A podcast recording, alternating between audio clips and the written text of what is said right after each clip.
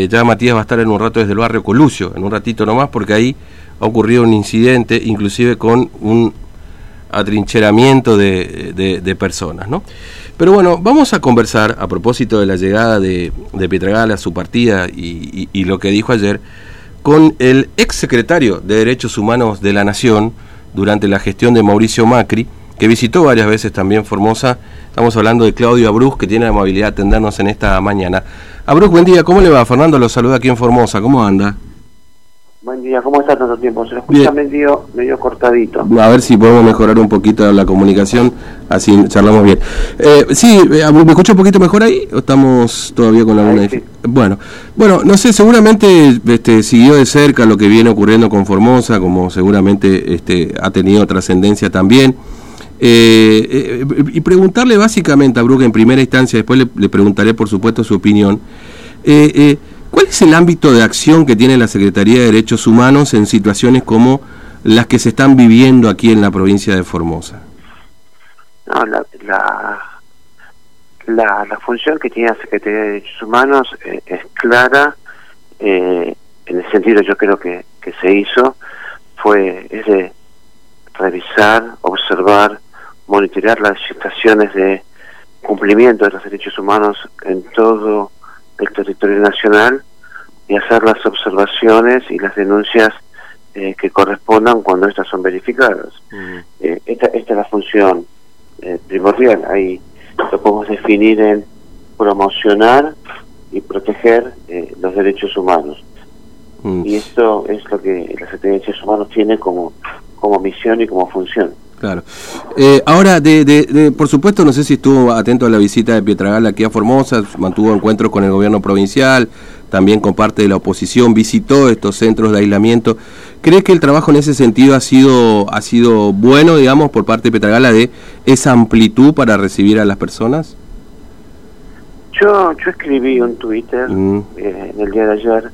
Eh, hay una realidad. En Formosa es conocido, es sabido por todos los ciudadanos y por todo todo el mundo político que que, que Formosa hay una permanente una permanente violación de los derechos humanos. Y si nos eh, acotamos al último tiempo eh, hay pruebas que son muy serias son muy contundentes. Eh, la muerte por ahogo de Mauro Ledesma mm. es su desesperación por poder llegar a, a vincularse con su familia los miles de, de formoseños que quedaron varados en, las puertas de la provincia sin poder ingresar eh, y en muchos de ellos se han detectado enfermedades, familiares que han fallecido sin poder ser vistos. Estas son realidades, las detenciones de las dos concejalas mm. es, una, es una realidad.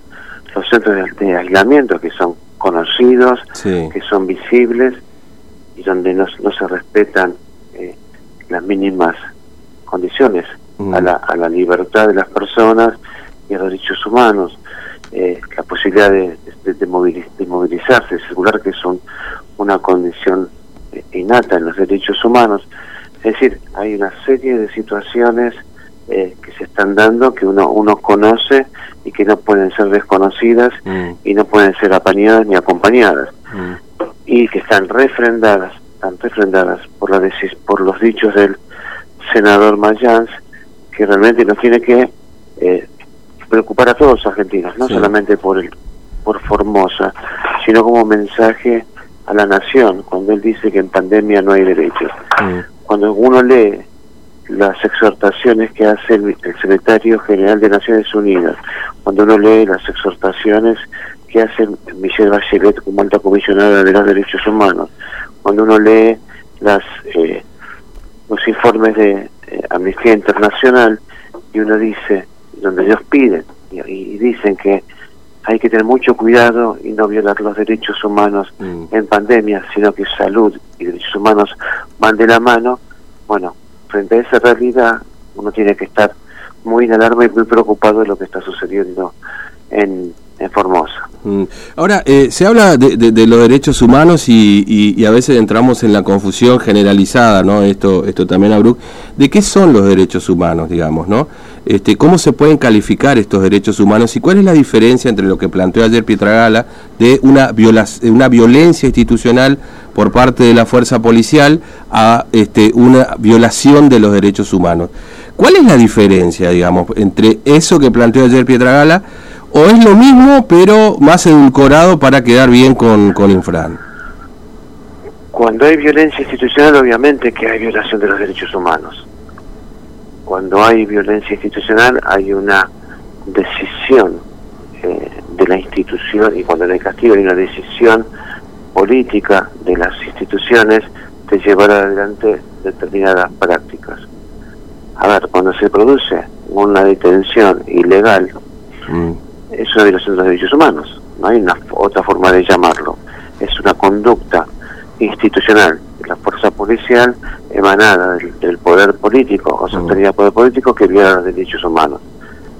Eh, de esto se trata. Los derechos humanos son de las herramientas más preciadas y preciosas que tienen que tenemos los seres humanos para desarrollarnos, para ser cuidados, para cuidar al prójimo y para elevarnos como sociedad. Nuestra nuestra democracia reconoce como pilares fundamentales la lucha por los derechos humanos. La, la construcción de nuestra democracia fue sostenida, imperfecta, pero fue sostenida en los derechos humanos. El presidente Alfonsín, eh, en la reforma de la Constitución, incluyó los los los,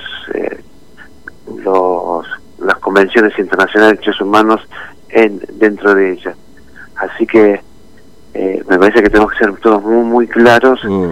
que los derechos humanos son vitales y obviamente los, el primero es el derecho a la vida y el derecho a la libertad. Sí. Usted ha visitado permanentemente la provincia de Formosa durante su gestión como secretario de Derecho Humano, de hecho ha tenido una vinculación muy fuerte además con este, los familiares de, de los caídos el 5 de octubre de, del 75, ¿no es cierto?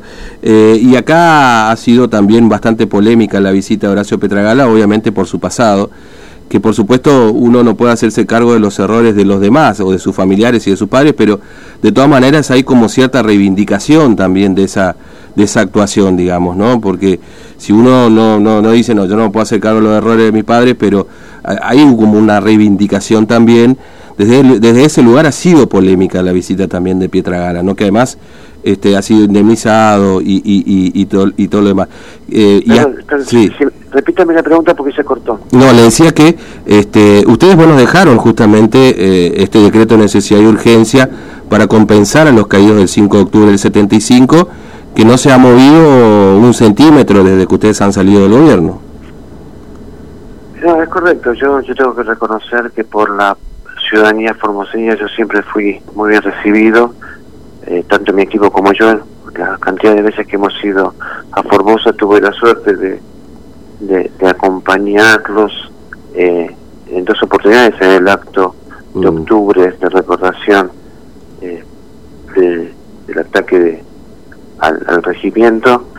Sí, he, trabajado mucho en, en que la, la indemnización que todavía no se ha hecho efectiva, pero bueno, supongo que son eh, temas burocráticos y que en algún momento esto esto va a salir. Creo que uno podría entender que la, la pandemia ha modificado y atrasado mucho, muchos trámites, pero bueno, son pertenecemos a distintos eh, sectores ideológicos, yo pertenecí a una administración, hoy hay otra administración, y bueno, las realidades son las que cada uno cree y las que cada uno construye. Sí, ahora, eh, eh, eh, de, acuerdo a lo que usted me dice recién, ¿cree que si el gobernador Infran hubiese sido de otro signo político al que pertenecía Pietra Gala, hubiese, hubiese tenido la misma visión que presentó ayer? ¿O hubiese sido mucho más contundente respecto a lo que pasa aquí en Formosa con, con esta política sanitaria? No, está claro, está claro que que hay, que hay una cobertura al gobernador Infran desde el máximo nivel de la, de la política del Estado y de la política partidaria. No, eso está totalmente en claro. Mm. Eh, Abruj, le, le, agradezco mucho su tiempo, muy amable, gracias por atendernos, un abrazo. ¿eh? No, por favor. Hasta luego, hasta luego. Bueno, Claudia Bruj, es secretario de Derechos Humanos de la Nación este, durante la gestión de Mauricio Macri, por supuesto que va a ser polémica, porque ustedes saben que los sectores que hoy gobiernan y los sectores que forman parte del espacio político este, opositor en aquel momento a